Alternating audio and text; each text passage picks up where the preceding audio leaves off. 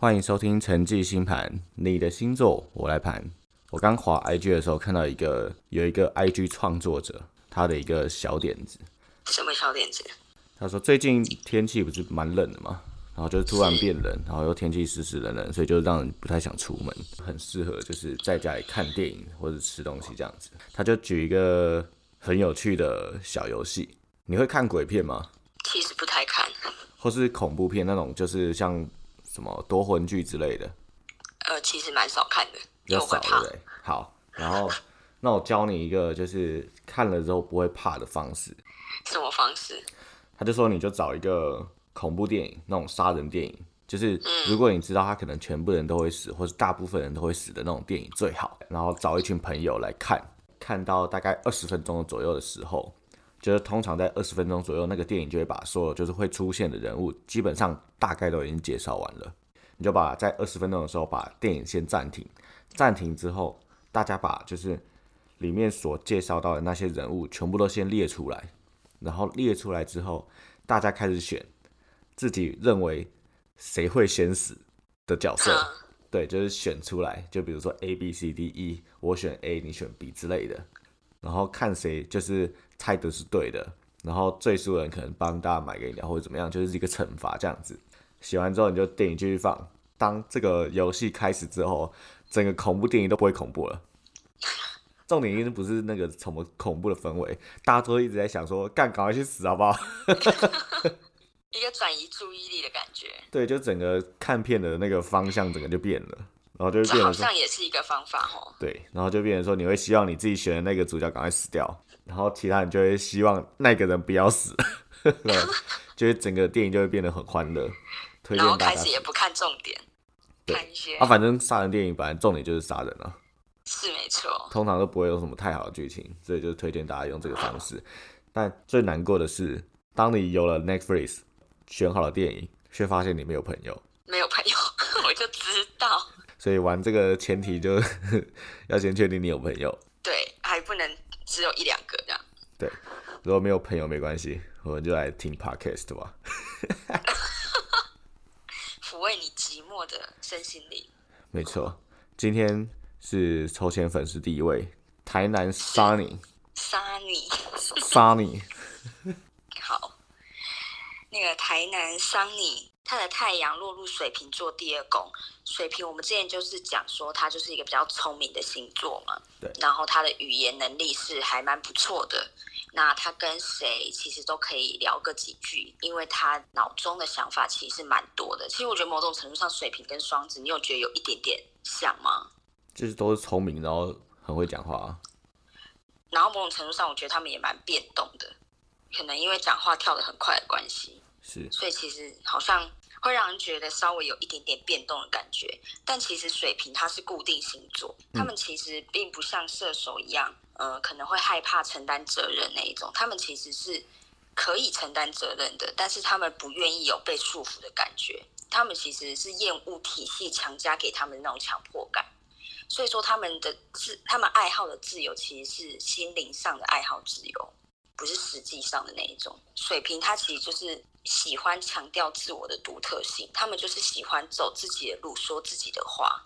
所以说，水瓶其实你要真的跟他变成朋友，其实并不容易。他是需要一个长时间观察你到底够不够聪明，跟我当朋友。所以说，我觉得水瓶座某种程度上他们蛮孤芳自赏的，就是他们内心深处，我觉得他们应该蛮自恋的吧。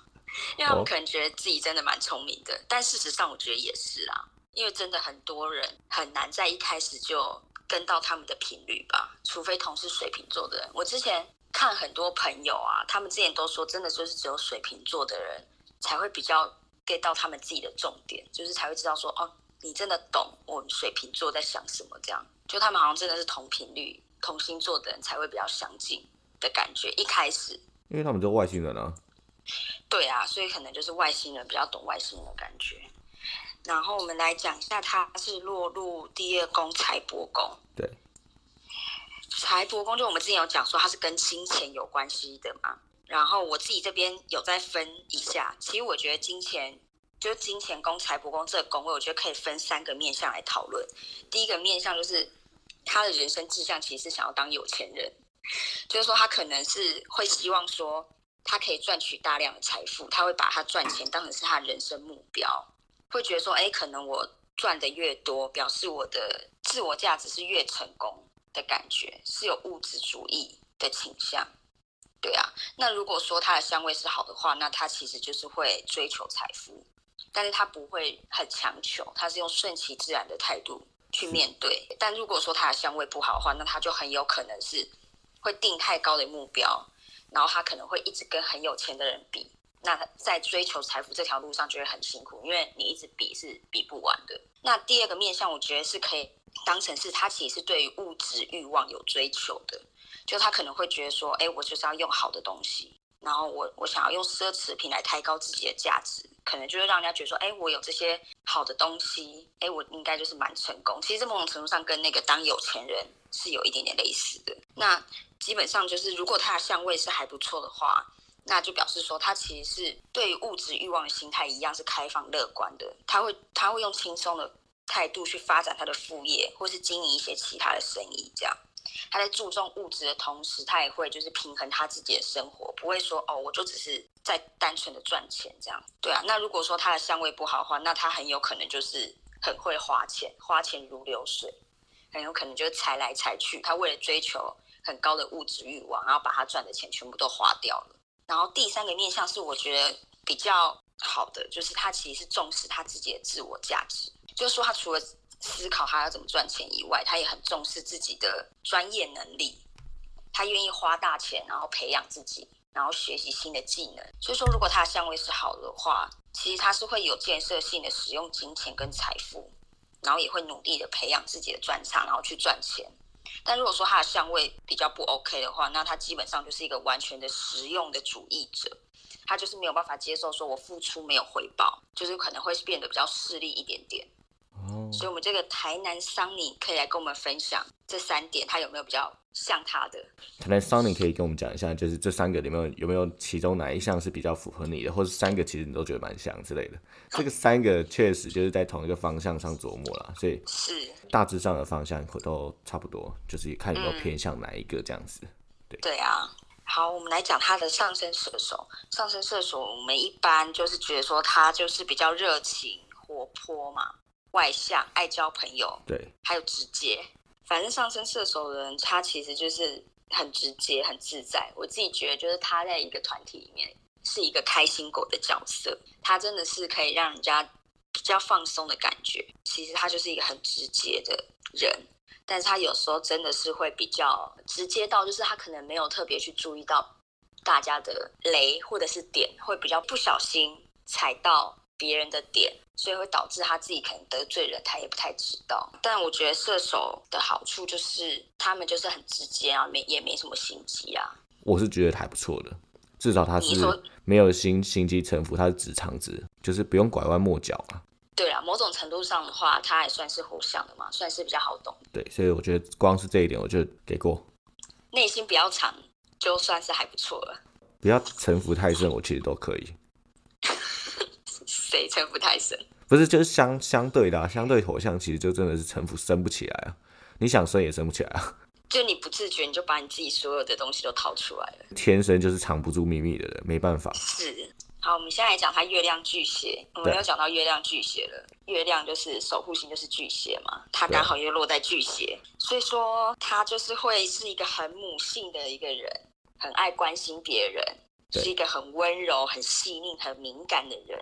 然后也是一个保护色很重的星座，但是说如果其实真的太细腻的话，有的时候真的是会太敏感。只要别人稍微有一些些跟你平常想的东西不一样的时候，你就会觉得，哎，他怎么好像怪怪的？所以我们也常会说巨蟹的剧场就是稍微比较多一点点。但是说我觉得，虽然巨蟹比较敏感嘛，可能有的时候会有点情绪化，但是我觉得敏感的人有的时候也可以在第一时间发现问题。然后去解决它，我觉得这个也是巨蟹的一个优点。如果他愿意面对问题，好好处理的时候，其实他就可以把这些经验当成是他自己的人生经历呀。所以说他的感觉其实相当的纤细。然后其实我觉得月亮巨蟹的人，其实他蛮超龄的成熟，因为他们内心其实本来就有很多想法，然后也是天生很会照顾人的一个星座，就是真的是会常常不自觉去叮咛别人说，哎，要注意这个，注意那个这样子。所以说，如果他谈恋爱的话，其实某种程度他也会把自己变得像妈妈一样。因为他就是母爱星座啊。对啊，就是那他可能就会真的是比较适合那种愿意被照顾的人，比较适合那种就是哎，另外一半也觉得说，哦，你就是只要把我的生活起居照顾好就好了的那种伴侣。要不然的话，他想要跟你浪漫的谈恋爱，结果你整天就是很务实的一直叮咛他这个的话，他应该会觉得蛮烦的吧？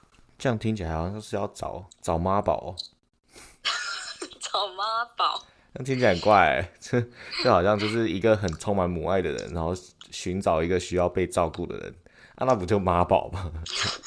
就是说，至少他不能排斥哦，你一直这样碎念我之类的，因为有些人很讨厌被碎念啊，然后也很多人讨厌说你现在是我妈是不是之类的，什么事情都要一直管管东管西的。但其实我觉得，就是充满母爱这这一点，在感情中其实很容易让对方产生归属感。你是这样子的人是不是？没有，我是这样想的，因为我觉得他他会时时刻刻在生活上去叮咛对方，或是给予对方温暖和母爱。是，母爱，爱，爱，对，爱。反正我觉得这样子的话，会让对方很感受得到温度，然后还有在乎，所以他变成说，他可能回到家，或是他回到你身边，或是只要跟你一讲话、一聊天，他就可以得到归属上的满足。我觉得是。我觉得他自己也是很享受这样的关系，就是你刚才讲的，可能就是这种归属感。他就是这就是巨蟹座的追求啊。在这个茫茫人海的世界，是真的会需要归属感，确实。哦，对啊，对啊。但你不觉得上升射手，然后月亮又巨蟹，又有一点点那个吗？自由跟归属感。听你说这个射手跟巨蟹搭配，就跟我们第三集那个新主张先生是一样的，因为他本身就是射手，射手本来就是外放的人，可是他在对内，他的月亮也是巨蟹，所以变成说他相对爱家。对射手来说，就是两个调和在一起，反而是一个很稳定的存在。反正他只要确定了这个人是他要的，他就是会对，基本上就不很稳定。对，基本上不是会花心的人，就是一个专情的人。总之，我觉得巨蟹是一个，也是还还不错的一个星座啊，至少很温柔，然后也比较敏感细腻一点点。只要让他有安全感了，基本上他的保护色也也不太会有了。对啊，是，而且也很护短。那他的月亮巨蟹是落在第七宫，第七宫我们说的是夫妻宫，嘿，其实就是跟婚姻有关系的。所以说，月亮管感情，又跟巨蟹，又跟婚姻有关系。巨蟹落在第七宫的话，其实会表示他稍微有一点点缺乏安全感。可是他在亲密关系里面是会很温暖的一个人，对啊。虽然说他比较没有安全感，但是还是会尽他所能去照顾对方。只是说他的情绪有时候真的是稍微比较浓烈，所以说他们其实是真的是很在乎跟彼此相处的感觉，然后喜欢跟对方就是有那种相互依赖感觉。我觉得跟你刚才讲那个归属感其实蛮像的，是。对啊，巨蟹他就是一个渴望安定的星座，而且因为他就是心思比较细腻跟敏感，他其实也不求说哦你要有什么很浪漫的举动或干嘛，其实你可能只要就是真的就是多陪伴他，然后给他就是一点点温暖或干嘛的，其实他们就会很感动，因为他们求的都不是那种很轰轰烈烈的爱，是细水长流的爱，稳定的感情对他们来说才是他们所追求的。对他们就是只是要一个家这样子。再来的话，我们看水星，好，水瓶座常常给人一种鬼灵精怪、跳跃式的思想，然后还有谈吐会像个外星人，然后对于事物上啊，通常都会不按牌理出牌，鬼点子特别多。水星水瓶的人呢，他也是如此，但特别的是他们的理解力很强，很容易接收新的事物，再加上自己活跃的思想，所以新上加新。源源不断的创新点子，使他们在交际的社交生活上显得非常特别和耀眼。所以，我们常说水星水平的人，其实他交友是非常广泛的。但他们的广泛不是指他的朋友数量很多，他可能是各行各业的朋友都有。对对，所以变成说他的人脉是很广的，然后不太容易会被自己的舒适圈。或是原本就所在的群体所包袱。再来，我们看到水星水平，它又落入第二宫。刚其实，在太阳就有提到，第二宫就是财帛宫嘛。又是一样水平入财帛。我们之前其实也常提到，就是除了前面说的那三种，就是财帛本身，它就是代表可能理财或是赚钱等等的这些议题这样子。所以水星水平的人，其实他想法特别多，但是想法特别多这一件事，其实一体两面，点子多，但是有分好点子跟坏点子，因为太新了，所以他不知道是好还是坏。然后再加上你落入财帛宫，变成说你在赚钱或是在理财上，你有特别多的想法，可能是副业或是投资等等的。但是就要小心说，一旦你的这些创新点子可能不是这么符合时事，那就要注意会不会就是有破财的风险。所以变成说，有新的想法是很好的事情，但是能不能成熟跟适当的运用才是比较重要的关键。因为好不容易辛苦赚来的钱，还是要好好的运用它。对对对对，就是不要因为这个点子哦，好像很厉害、很创新，都没有人做过，然后就是一股脑的全部放进去，all in。对，就马上财进财出这样。对对对对，所以要善用自己的优势啦。然后最后看到金星摩羯的部分，我们说过摩羯它其实比较像是黑暗版的金牛，他们也是勤俭务实、保守内敛。我们说过，他其实就是一个低调的王者。这些特点其实都可以在摩羯的身上，或是他某些特定的领域上，可以找到他这些独特的魅力。然后金星主要讲是感情嘛，金星摩羯的人会希望感情上能有物质上的保障，可能是钱、家或是一张结婚证书，就是他比较需要一些实际的东西，才能让他产生一些安全感。是。然后因为这样，所以他们对于工作或是感情。都比较讲求实际上的利益，不太像可能其他水象，他可能就是觉得他浪漫哦，他过得开心，对就好了。白马王子、白雪公主什么对了就好了，不是？他们是比较要求实物面的，所以变成说他们总是沉稳踏实的走每一步，他们通常不会驻足不前，就是他们不会停着，他们都是一步一步的往他想要追求的方向去，变成说。他们在社会上啊，他们追求的是比较好、比较高的社会地位，因为有了这些实质物质上的保障之后，对于感情，他们才有足够的能力去负责，没有后顾之忧的投入这个感情里面。因为我们说过，他就是需要一个物质上的保障。那讲物质，当然在社会上最现实的就是钱嘛，要不然就是社经地位，基本上就是靠这些东西，所以他们会想要有这些东西之后再投入感情。对他们不是对感情不重视，只是工作对他们来说太重要了，所以他们都会先追求地位，再追求感情。他们在感情里面相对是有很强的责任感，而且稳定专情，确定了对方就会一心一意的付出。基本上这些都是在金星摩羯都可以看到的一些形容词。另一方面就是要注意的是，是不是让自己太压抑了？因为扛了太多，会让对方显得自己很渺小。然后我们再看到金星摩羯，它落入第一宫。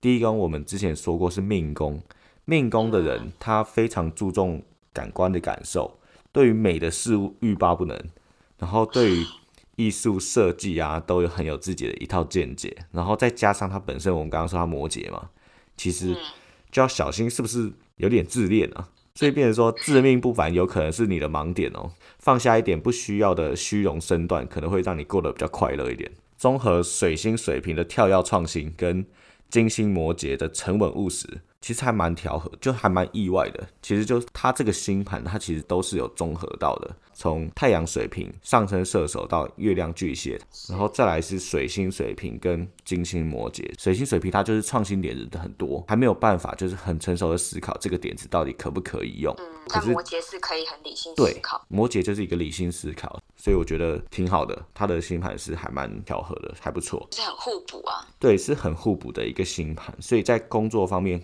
表现应该会蛮杰出的，我觉得。嗯，那时候抽到这位台南桑女之后，我问她说：“你有没有什么就是话想要跟我们说啊，或是有什么故事要跟我分享之类的？”台南桑女她就有说，她之前前男友好几个都是射手座，然后以前不懂事，可能她太黏对方，然后所以到最后都分手。所以我们刚刚其实前面就有提到过，还有我们之前集数其实提到过，射手刚刚说的什么？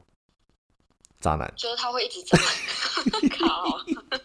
他会一直找没，他还没找到啊，而且他一开始那么爱自由，你又那么黏他，一定会把他吓跑的啊。就是可以理解，就是射手刚开始可能对你来说是非常有吸引力的，不小心就一股脑投入这个感情里面，然后再加上一投入之后，你的巨蟹母爱的特色就会发挥的淋漓尽致，然后到最后对方射手就会开始受不了，然后受不了之后可能就哇。爆炸，他怎么跟他想象中的爱情不太一样？对啊，因为他月亮巨蟹、金星又在摩羯，都是土象的，偏务实。对于射手来说，应该会觉得负担太重吧？其实我觉得感情到最后不需要去看就是对方的星座是怎么样，但是你可以知道对方星座本质上他是怎么样的一个人。然后再来是说，我觉得不管是什么星座也好，适时的当然是要给对方一点空间。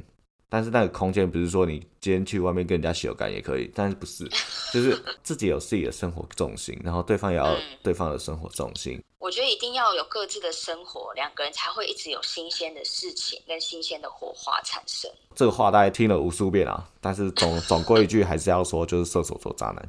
然后再来是说，最近好像说他自己来做那个烘焙手工饼干的小创业，他就说他很希望大家可以多多给他意见。但是当听到不如预期的意见，又会整个很往心里去，有时候觉得会操之过急，所以他最近说有放慢自己的脚步，但是又怕自己三分钟的热度，所以变很矛盾这样子。关于这一点，我是觉得做这个烘焙看起来是还不错的，然后再加上他金星摩羯入第一宫。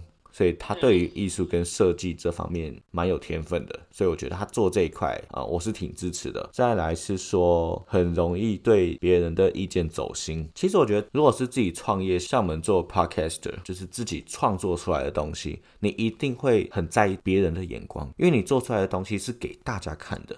像你创业，你是卖给大家，所以你会在意对方的感觉。